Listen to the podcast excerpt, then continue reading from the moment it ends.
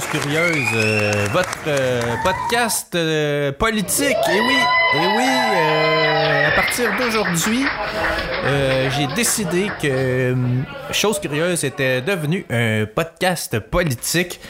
Oui, effectivement, après mûre réflexion, j'ai décidé que je faisais le, le tournant politique de mon podcast. Je vous explique, je vous explique ma réflexion rapidement. En fait, ça fait des années que euh, je veux faire un podcast euh, qui parle de politique. Puis bon, euh, j'avais sondé un peu sur Twitter il y a quelques années euh, les, les gens qui me suivent pour savoir si je devais continuer avec des anecdotes ou euh, si je, je devais suivre euh, mon idée d'aller avec un podcast politique. Puis bon, la majorité des gens euh, avaient voté pour que je continue avec mes anecdotes, mais euh, tu sais, j'ai comme l'impression que la majorité des gens qui ont répondu écoutent même pas le podcast. Donc, euh, j'ai décidé de, j'ai décidé de me faire plaisir. Yeah, baby! J'ai décidé de d'y aller avec euh, mon rêve que je caressais depuis plusieurs années de faire un podcast politique. Politique et là, et on y est maintenant. On y est maintenant. Puis, euh, ben, pour démêler euh, les anciens épisodes euh, d'avec les nouveaux, eh ben, j'ai décidé de une cinquième saison. Oui, euh, comme ça, tout va être clair. Euh, Pour la, à partir de la cinquième saison, euh, le tournant politique est entamé. Voilà. Cela étant dit, j'aimerais revenir sur l'épisode de la semaine dernière. J'ai parlé de, du, du nouvel élu de Québec solidaire, Aaron Boisy. Oui, cette, euh, cette, euh, cet élu avec, euh, disons, certaines accointances douteuses d'extrémistes musulmans religieux. Il y a beaucoup de, il y a beaucoup de- d'imams salafistes euh, qui, euh, qui tournaient autour de lui et euh, ça, ça fait euh, ça nous fait nous poser des questions et j'ai relevé ça euh, lors du dernier épisode. Euh, certaines, certains auditeurs m'ont d'ailleurs écrit sur Twitter pour me mentionner qu'ils avaient adoré cet épisode et ben c'est un peu ce qui a ce qui a poussé un peu plus mon ma réflexion pour le tournant du, podcast puis finalement ben c'est ça ça a été comme l'événement déclencheur si on veut puis il faut dire que il faut dire que la couverture de la dernière campagne politique euh, québécoise euh, m'a aussi donné envie de, poursuivre sur cette lancée parce que c'est un sujet qui me passionne. C'est un sujet qui me passionne. C'est un sujet, euh, c'est un sujet qui vient me chercher beaucoup depuis toujours parce que, ben vous savez, je le cache jamais et je suis très fier de le dire. Je suis un, un indépendantiste québécois et euh, ben euh, j'adore parler d'indépendance. Euh, J'adore, euh, j'adore soulever des aspects euh, de l'indépendance qui euh, seraient bénéfiques pour nous. Et puis ben ça va me donner l'occasion dans, dans ce podcast de de, ben, de- d'en parler encore plus. Et voilà. Euh, ben, pour poursuivre sur Haroun Boisy, c'est ça, j'ai, j'ai un, euh, j'ai un auditeur, euh, Pierre-Olivier. Merci Pierre-Olivier, si tu écoutes euh, cet épisode. Euh, euh, il m'a écrit euh, à mon courriel, euh, pl.chosecurieuse.com. Si vous voulez m'écrire, euh, vous pouvez le faire aussi, euh, soit pour euh, me dire ce que vous avez pensé de l'épisode ou euh, me, donner des renseignements supplémentaires comme euh, Pierre-Olivier a fait. Il m'a envoyé, il m'a envoyé un lien. Euh, ben, il, il m'a pas juste envoyé un lien, mais il m'a écrit aussi. Là, Euh, il m'a parlé, puis dans un très bon français euh, écrit. D'ailleurs, j'ai trouvé ça intéressant parce que c'était soigné comme écriture. Bravo, Pierre-Olivier. Euh, J'aime ça, moi, euh, le bon français bien écrit. Euh, je suis pas parfait moi-même, mais je fais des efforts pour le soigner. Et j'apprécie quand les gens font la même chose. C'était agréable de te lire. Et ben, c'est ce qui m'a aussi poussé à te réécrire et aussi à lire l'article que tu avais joint dans, ton courriel. Article dont je vous fais part maintenant, c'est...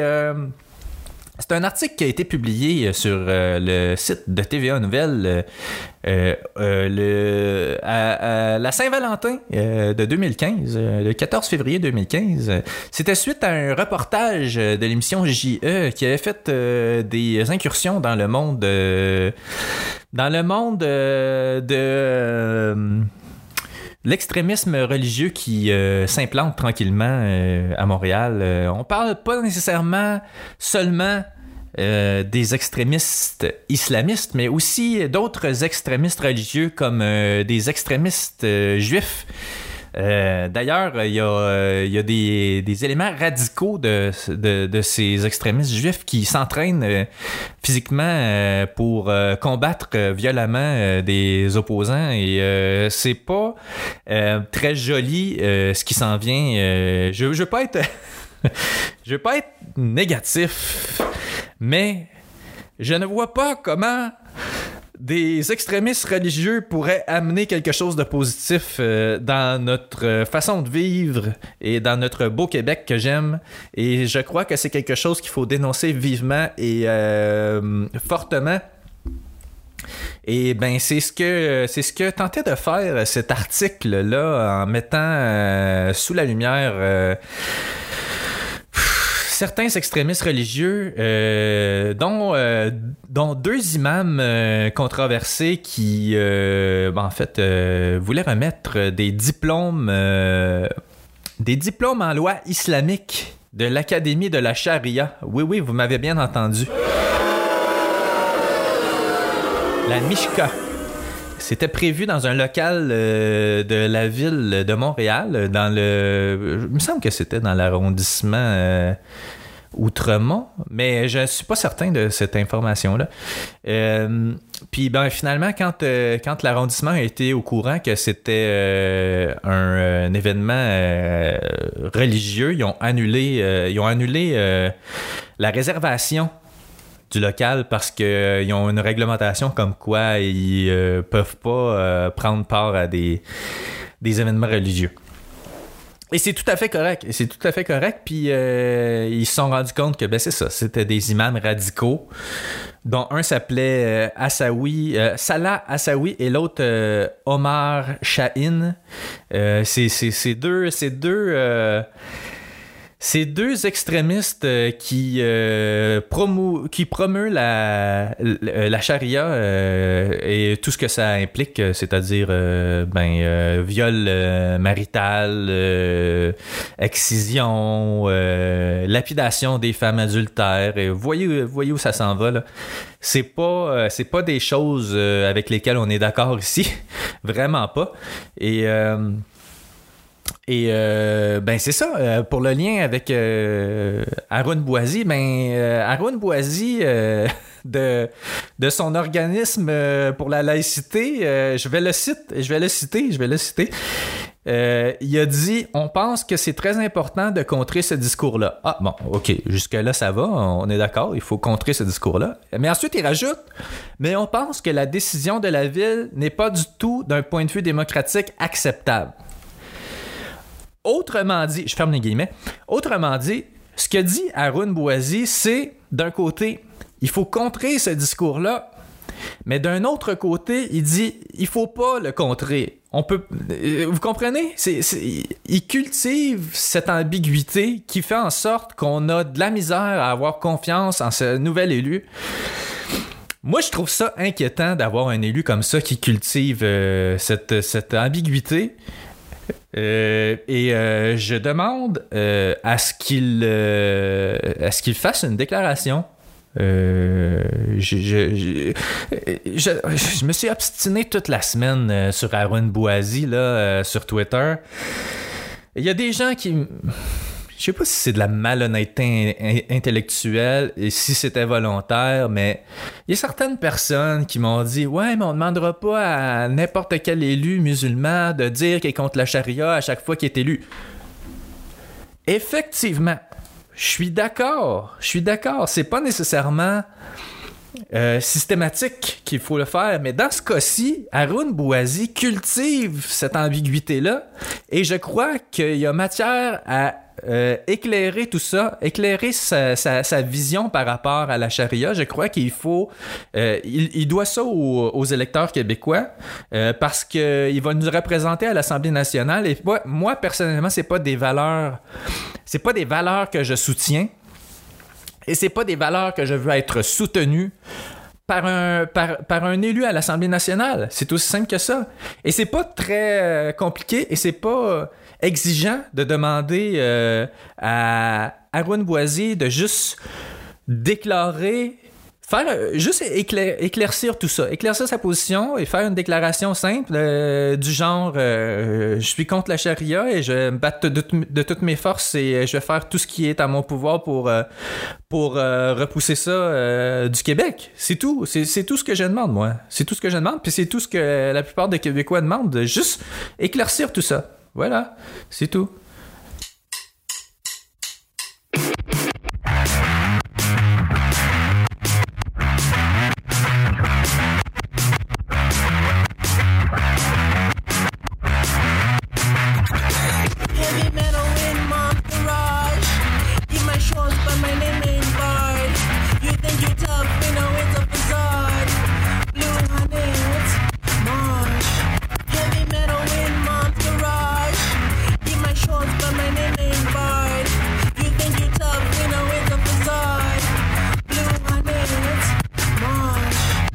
Ferme le dossier euh, d'Arun euh, Boisy. Euh, on- bon, J'en ai assez parlé cette semaine. c'est suffisant. C'est suffisant. Mais en tout cas, c'est. euh, Je dois peut-être en rajouter un petit, un petit paragraphe. Mais c'est ça, je me suis obstiné toute la semaine euh, sur Twitter par rapport à Arun Boisy et essayer de faire comprendre aux gens que ce gars-là est louche. Il est louche. Mais je, suis quelqu'un de généralement ouvert, c'est-à-dire que euh, euh, je, suis prêt à je suis prêt à entendre ce qu'il a à dire. Je suis prêt à entendre ce qu'il a à dire et euh, j'espère j'espère qu'il va qu'il qu'il va prendre position sur le sujet et c'était quand même c'était quand même cocasse cocasse ben c'était drôle dans le sens de. Pas si drôle que ça, mais euh, ça m'a fait rire jaune un peu de voir un paquet de gens de la gauche radicale défendre. défendre ce concept de charia. J'en ai parlé au dernier épisode de la, la, la charia légère. Ah ben on, on va juste on va juste exciser juste un, petit peu euh, puis on va juste lapider des femmes adultères mais juste un peu tu sais juste on garochera pas trop des grosses roches tu sais. Vous comprenez? Ça existe pas la, la charia légère. Euh, puis je, trouve ça je trouve ça drôle de, de voir des gens qui se prétendent être de gauche puis défendre des concepts religieux comme ça euh, anti euh, anti-femmes, anti-gays, anti-démocratiques. Euh, je trouve, je trouve que le Québec s'en va au mauvais endroit. Et ça, et ça, c'est un peu, c'est un peu de la faute de la, gauche radicale euh, qui euh, encourage, qui encourage ces extrémistes religieux-là. Et en tout cas, moi, la gauche que je connais depuis que je suis tout petit, c'est une gauche euh, qui n'avait rien à foutre des religions. Qui se battait contre les religions. Voilà. La gauche a dérapé. Voilà. Et puis, je dis la gauche. C'est cette gauche-là, parce que moi, je me considère de gauche. Je, l'ai dit cette semaine. euh, J'ai fait un tweet à ce sujet-là. euh, Parce qu'il y a certaines personnes qui euh, me considèrent de droite, mais j'ai- rien d'un droitiste. J'ai- absolument rien d'un droitiste. Vous irez, chercher mes tweets. j'ai- fait, j'ai fait, un aveu cette semaine comme quoi j'étais de gauche. bon, changeons de sujet maintenant. Le serment au peuple québécois de euh, Paul Saint-Pierre Plamondon. Oui, ça aussi, ça a fait jaser beaucoup. Ça a fait jaser, mais, euh, mais encore une fois ici, encore une fois ici, il y a des gens, il y a des gens qui prétendent, qui se foutent du serment à la couronne britannique, mais tout à coup, hein, tout à coup, là, parce que le Parti québécois refuse de prêter serment à Charles III, eh bien, euh, là, ils se mettent tout à coup à défendre le serment à la couronne britannique. Euh, Je trouve ça drôle. Je trouve ça drôle parce que c'est très révélateur. C'est très révélateur. C'est, euh, euh, on dirait que c'est le mal euh, depuis le. j'ai- remarqué depuis la COVID là, on dirait que c'est le, le- le mal, le mal du temps présent. L'espèce de, l'espèce de syndrome de l'opposition là, à toutes les sauces là. Ah, ah, là, tout à coup, là, ah, on est contre le, on est contre ça, là, le, qui porte pas serment au roi, là. Mais, tu sais, euh, ils s'en sont toujours sacrés. Ah. Je trouve, ça- moi, ça, euh, ça m'épuise. Ça m'épuise, ces gens-là, ça m'épuise. Je vois pas pourquoi tu défendrais une pratique médiévale en 2022 et un serment à un roi qui appartient à un autre pays de surcroît. Euh, euh, euh, Expliquez-moi ça logiquement, là. Comment tu peux défendre. Ça? Oui, je sais, il y a le contexte historique, mais justement, justement, ça appartient au passé, tout ça, là.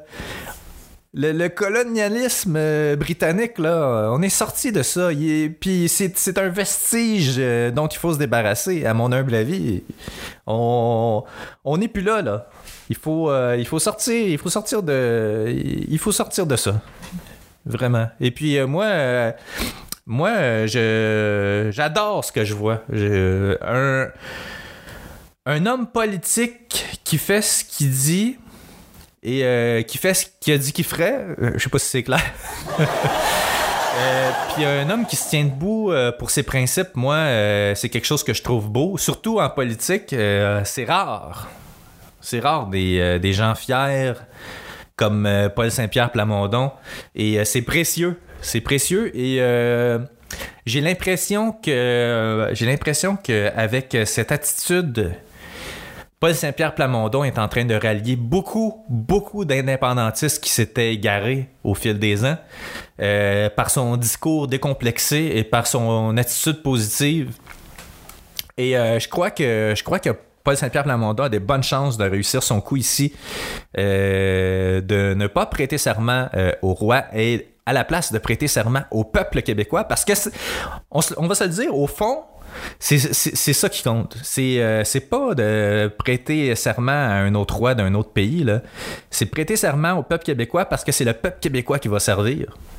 Et euh, voilà. Et puis euh, pour, euh, pour faire un, un peu de pouce sur ce que sur l'argumentation de Paul Saint-Pierre Plamondon avait dit, il avait dit que c'était contradictoire de de prêter serment au roi et au peuple québécois parce que c'était contradictoire. Et il a tout à fait raison. C'est contradictoire de, de prêter euh, serment à la couronne euh, et en même temps euh, au peuple québécois parce que les, parce que les intérêts sont pas les mêmes. La couronne britannique a pas les mêmes intérêts que le peuple québécois. C'est d'une logique implacable.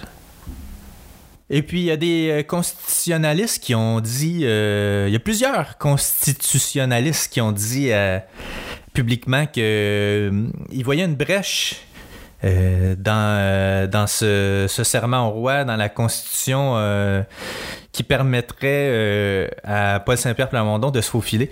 Donc voilà, je, moi je moi je crois que je crois qu'il va réussir son coup là où René Lévesque a échoué et où Parizeau a aussi échoué. Et c'est très drôle parce que Québec solidaire aussi avait essayé et s'était euh, cassé le nez. et là c'est drôle de les voir de les voir euh, suivre euh, Paul Saint-Pierre Plamondon en disant ben, si euh, Paul Saint-Pierre Plamondon réussit à ne pas prêter serment, on va peut-être nous autres aussi ne pas prêter serment à la couronne britannique. Mais je les comprends, je les comprends. Mais euh, c'est quand même euh, drôle de les voir euh, suivre le de- d'un autre parti résolument indépendantiste. Mais je me demande ce qui va arriver par contre si, si jamais c'est refusé par, par l'Assemblée nationale. Je me demande ce qui va arriver. Est-ce qu'il va décider de finalement faire comme Québec solidaire, prêter serment en secret, ou euh, est-ce qu'il va euh, décider de pas siéger? Mais ça me surprendrait que la deuxième option euh, arrive. D'après moi, il va respecter la démocratie et les gens qui l'ont élu, puis siéger quand même. Mais j'ai bien hâte de voir le déroulement de tout ça. C'est à suivre. Cette semaine, j'ai euh, entamé. ben, en fait, je l'ai- lu au complet parce que c'est pas très long. On parle d'un petit bouquin de environ 125 pages. Euh, c'est un recueil, euh, c'est un recueil de citations anti-Québec et anti-francophone. Euh, le titre de ce recueil, c'est Anti-Québec. La haine du Québec et des francophones de la Confédération à aujourd'hui. C'est de Pierre-Luc Bégin. C'est préfacé par euh, Patrick R. Historien et militant indépendantiste, ainsi qu'une postface de, de euh, Benjamin Tessier, euh, cinéaste et militant indépendantiste, à une maison d'édition indépendantiste. Et voilà. C'est un recueil, un recueil intéressant. Il y avait mm, beaucoup de citations très intéressantes. J'en ai surligné plusieurs, mais je, vais quand même vous en lire quelques-unes ici pour vous donner un peu le ton. J'ai dû prendre une pause, euh, plusieurs pauses en fait, euh, en lisant ce court recueil parce que c'est tellement dégoulinant de haine à l'égard des Québécois et des, des, francophones dans le Canada que tu peux pas faire autrement à un moment donné que d'arrêter de lire parce que c'est euh, c'est choquant, c'est choquant de lire ça. Euh, Il y avait euh, entre autres des citations, euh, je sais pas si je les ai, euh, ah, je les ai, ah oui, je les, je les ai surlignées, mais c'est parce que j'en- ai surligné tellement que je sais plus où elles, sont, mais je les ai retrouvées. C'est des citations de Pierre Elliott Trudeau. Puis d'ailleurs, il y a quelqu'un qui me posait une question parce que je les ai publiées sur Twitter. Il y a quelqu'un qui me posait une question puis il disait Est-ce qu'on a les sources les sources de ces trois citations-là. Euh, non, malheureusement, l'auteur euh, les a datées, mais euh, il est indiqué nulle part dans quelles circonstances ces, euh, ces euh, paroles ont été euh, dites. Mais euh, il reste que le sens, le sens et euh, la haine que véhiculent ces paroles-là sont, euh, sont vraiment très, très poignantes. Euh, je, vais, je, vais vous, je, vais vous lire les trois citations de Pierre-Éliott Trudeau et puis vous m'écrirez si ça vous tente pour me, pour me dire ce que vous en pensez, mais c'est vraiment, ça reflète vraiment ce que je pensais déjà de Pierre-Éliott Trudeau, c'est-à-dire que c'était le plus grand traître à la nation québécoise et euh, un sale trou du cul. Voilà. Euh, première citation. Les Canadiens français sont en voie de devenir un dégueulasse peuple de maîtres chanteurs. Pierre-Éliott Trudeau, 1950. Et on n'était même pas encore dans les chicanes constitutionnelles. En 1950, il y avait quoi en 1950 comme âge, lui? Il devait, avoir genre 20 ans? Je sais pas. Euh, En tout cas, je sais pas en quelle année il est, né, mais euh, ça doit être à peu près ça. Euh, deuxième citation. Il faudra mettre ce petit peuple arriéré à l'heure de la planète. Pierre Elliott Trudeau, 1964. Encore une fois, c'est le mépris vraiment profond qu'il y avait pour les francophones. Il était à moitié francophone, tu sais, c'est- ça. C'est comme si euh, il était comme euh, choqué d'avoir une partie de lui qui était francophone, puis qu'il voulait absolument cracher ça. C'est dégueulasse, c'est dégueulasse. Et la, troisième euh, citation, euh, la voici, il dit Les Québécois veulent imposer leur français pouilleux dans tout le Canada. Pierre Elliott Trudeau, 1968. Et c'est quand même bizarre. C'est quand même bizarre provenant de lui, euh, cette citation-là, parce que c'est lui qui a, euh, qui a mis en place euh, la loi sur les langues officielles. fait que finalement, il a accepté que le français pouilleux soit imposé dans tout le Canada. C'est assez contradictoire. C'est assez contradictoire. Mais euh, de toute façon, hein, euh, tout le monde, tout le monde, euh, même moi inclus, tout le monde a de ses propres contradictions. Mais venant de lui, je trouve ça vraiment très drôle. Vraiment très drôle. puis il mérite, il mérite juste qu'on aille pisser sur sa tombe. Voilà. Si vous jamais voulez y aller. Vous, pouvez. euh, je vous incite pas à le faire. euh, je vais être clair, là, mais euh, l'adresse se trouve euh, dans Google Street Maps.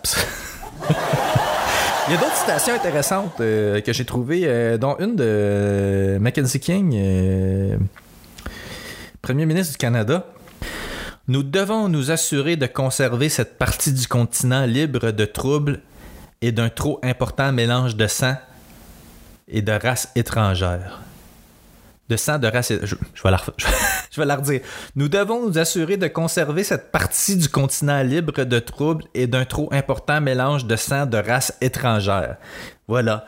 C'est tellement raciste. Ça a été en 1935. C'est tellement raciste.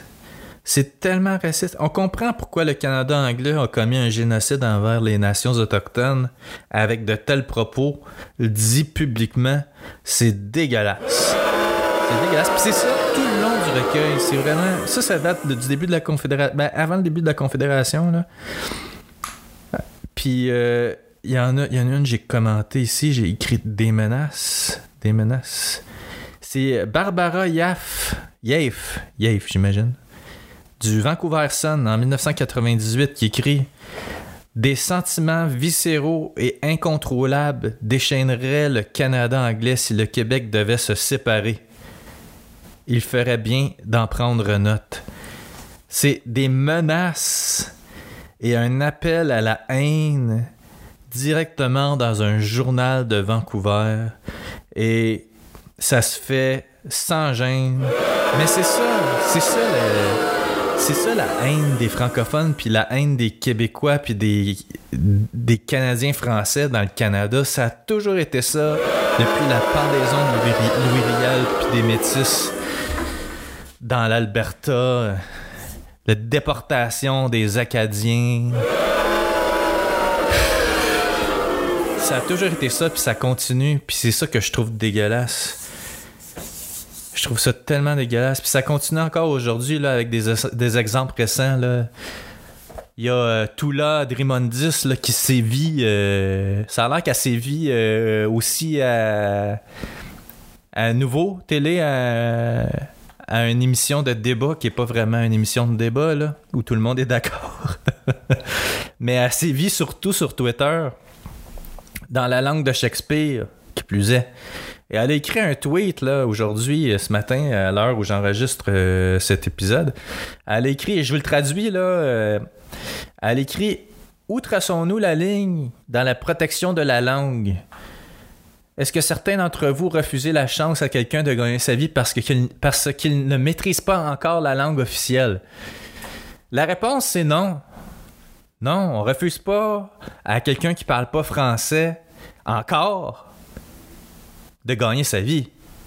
Euh, C'est une question totalement orientée et dégoulinant de haine envers les francophones. Comme si, euh, comme si on était une gang asti, de pas de cœur puis décérébrés, asti, euh, qu'on empêchait les, nouveaux arrivants euh, de, gagner leur vie. Euh, on veut qu'ils travaillent. C'est pas ça le problème.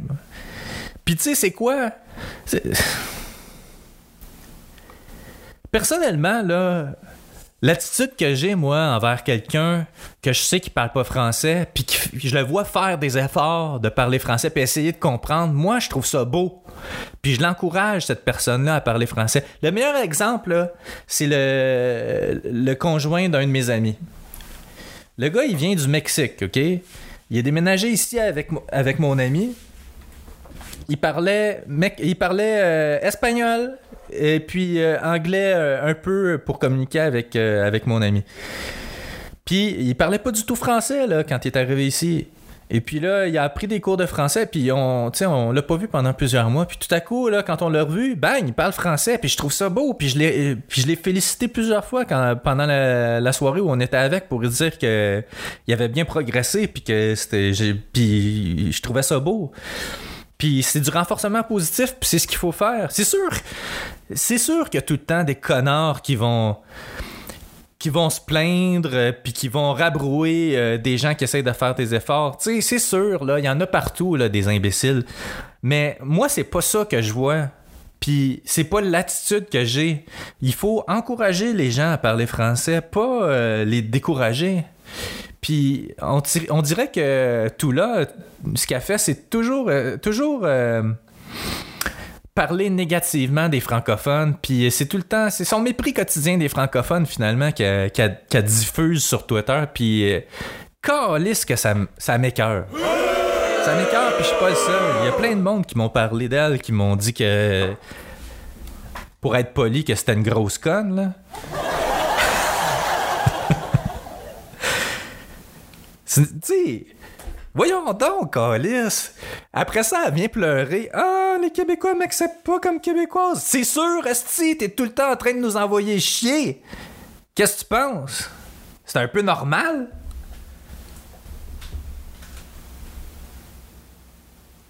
Chris. Puis il y a l'autre, là, Mitch Garber. Mitch Garber, pour ceux qui connaissent pas, là, c'est un multimillionnaire qui habite à Las Vegas. Originaire de Montréal. Je pense que son père est juif, pas sûr. Puis il aime bien ça, là, lui, là, montrer qu'il est fin avec les francophones. Mais dans le fond, il est pas si fin que ça. Il, il s'est vanté, là, cette semaine. Il y a personne qui peut, en faire, qui peut dire qu'il en fait plus que moi pour les francophones au Québec. Ben oui.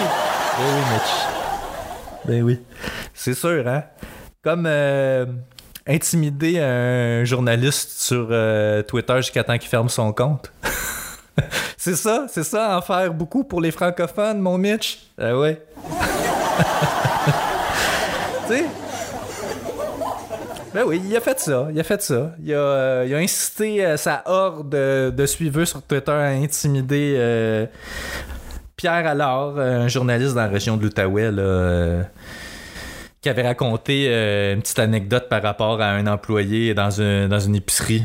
Ben, pour vous faire l'histoire courte, là, pour ceux qui ne l'ont pas suivi sur Twitter, Pierre Allard était allé dans une épicerie dans la région de l'Outaouais, puis ben, il constate que sa région est en train de s'angliciser à vitesse grand V. Puis, euh, ben, quand il était à l'épicerie, euh, dans la section des fruits et légumes, ben, le, commis qui était là parlait pas un mot français.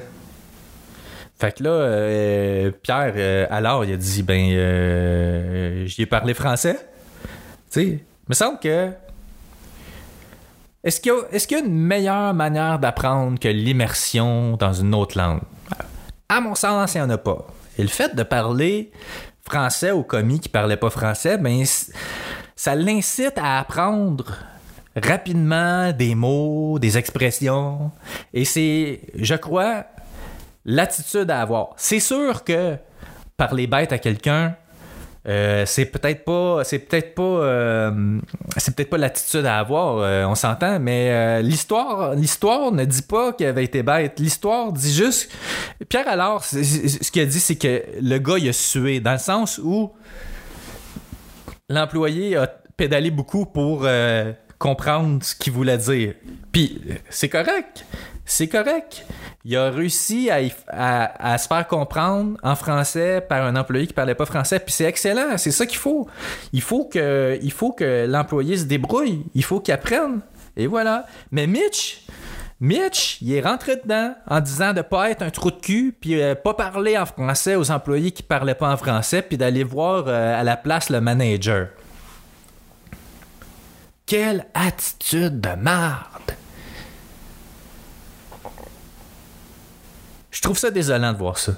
C'est pas c'est pas une euh, c'est pas une attitude constructive puis euh, je pense que Mitch Garber a été vraiment trop loin. Et c'est lui qui aurait dû mériter de se faire fermer son compte. Mitch c'est un Mitch c'est un bully. C'est un bully qui a de l'argent puis qui se permet de, qui se permet de dire n'importe quoi. C'est un genre de c'est un genre de comment il s'appelle là? Le gars de l'université d'Ottawa, là, le prof, là, raciste, là. Je dis pas que Mitch est raciste, là. Mais c'est l'attitude, là.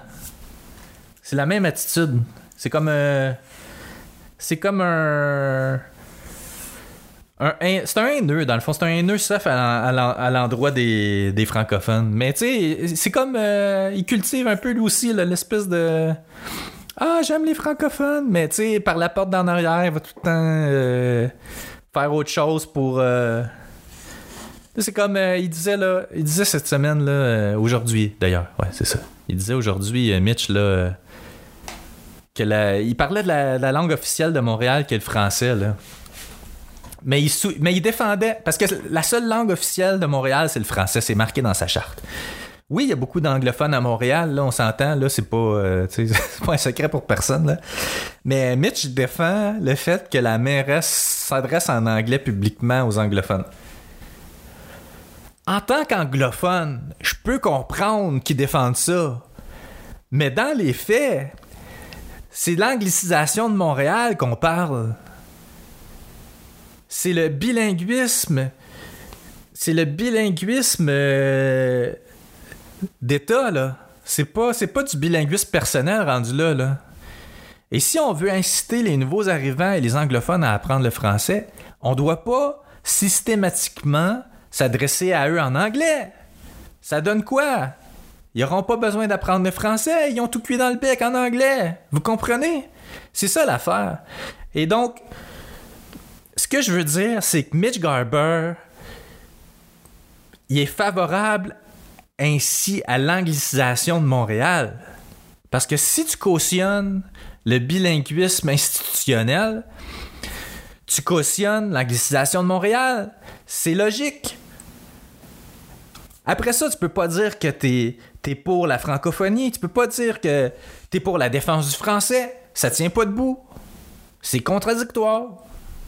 Voilà. Je ris, mais c'est pas drôle, maudit. C'est pas drôle parce qu'il y, a- plein de gens qui voient pas ça. Puis il y a des francophones qui, sont d'accord avec ça. C'est ridicule. C'est ridicule. Sur quelle planète habitez-vous? On peut pas, on peut pas cautionner ça. Après ça, on se demande pourquoi euh, Montréal s'anglicise. Ben, il n'y a pas de secret là. C'est parce que on, on communique, on communique en anglais systématiquement avec tout le monde. C'est pas, pas comme ça que ça fonctionne. C'est pas comme ça que ça fonctionne. Pensez-vous que à Tokyo, ils communiquent systématiquement en anglais ou à Pékin, pensez-vous qu'ils communiquent systématiquement en anglais? Je pense pas, moi. À un moment donné, euh, il faut être conscient de ça. C'est comme ça qu'on va réussir à, au moins, je, l'espère, arrêter, arrêter l'anglicisation euh, de, la, métropole. À tout le moins. C'est tout pour cette semaine. C'est tout pour cette semaine. J'ai fait, fait le tour de ce que j'avais à dire. Euh, J'espère que ce, ce nouvel épisode politique euh, vous a plu? J'espère que. j'ai- J'aimerais savoir vos commentaires. Vous pouvez m'écrire euh, sur Twitter ou euh, via courriel euh, à mon adresse courriel pl.chosecurieuse.com. Euh, vous pouvez, vous pouvez, vous pouvez me dire ce que vous voulez, mais pas de bêtises, s'il vous plaît. Puis les, critiques constructives, j'ai- j'aime bien ça. Les compliments aussi. C'est sûr, on aime, on aime toujours ça, une, bonne tape dans le dos. Euh, J'aime aussi euh, les dons. hein. Si vous voulez euh, me faire un don, vous pouvez le faire pour m'encourager à continuer. Vous allez sur chosecurieuse.com. En haut à droite, il y a un bouton PayPal. Vous pouvez donner ce que vous voulez. Et vous pouvez aussi faire des dons récurrents si vous voulez vraiment m'encourager. Et ben, euh, les donateurs importants euh, voient leur nom affiché euh, sur la page du Temple de la renommée de choses curieuses. Vous, c'est ça, vous, vous, vous, apparaissez là si vous voulez. C'est sûr que si vous tenez à être anonyme, c'est quelque chose qui peut se faire aussi. Donc voilà, on se reparle probablement la semaine prochaine pour une autre chose curieuse. Et ben là, il faudra peut-être que je change je change ma ligne de sortie parce que euh, ben la vie c'est une aventure mais euh, peut-être qu'il faudrait que ça soit plus politique. Je vais chercher quelque chose d'autre. Mais d'ici là, prenez soin de vous et on se reparle la semaine prochaine. La vie est une aventure.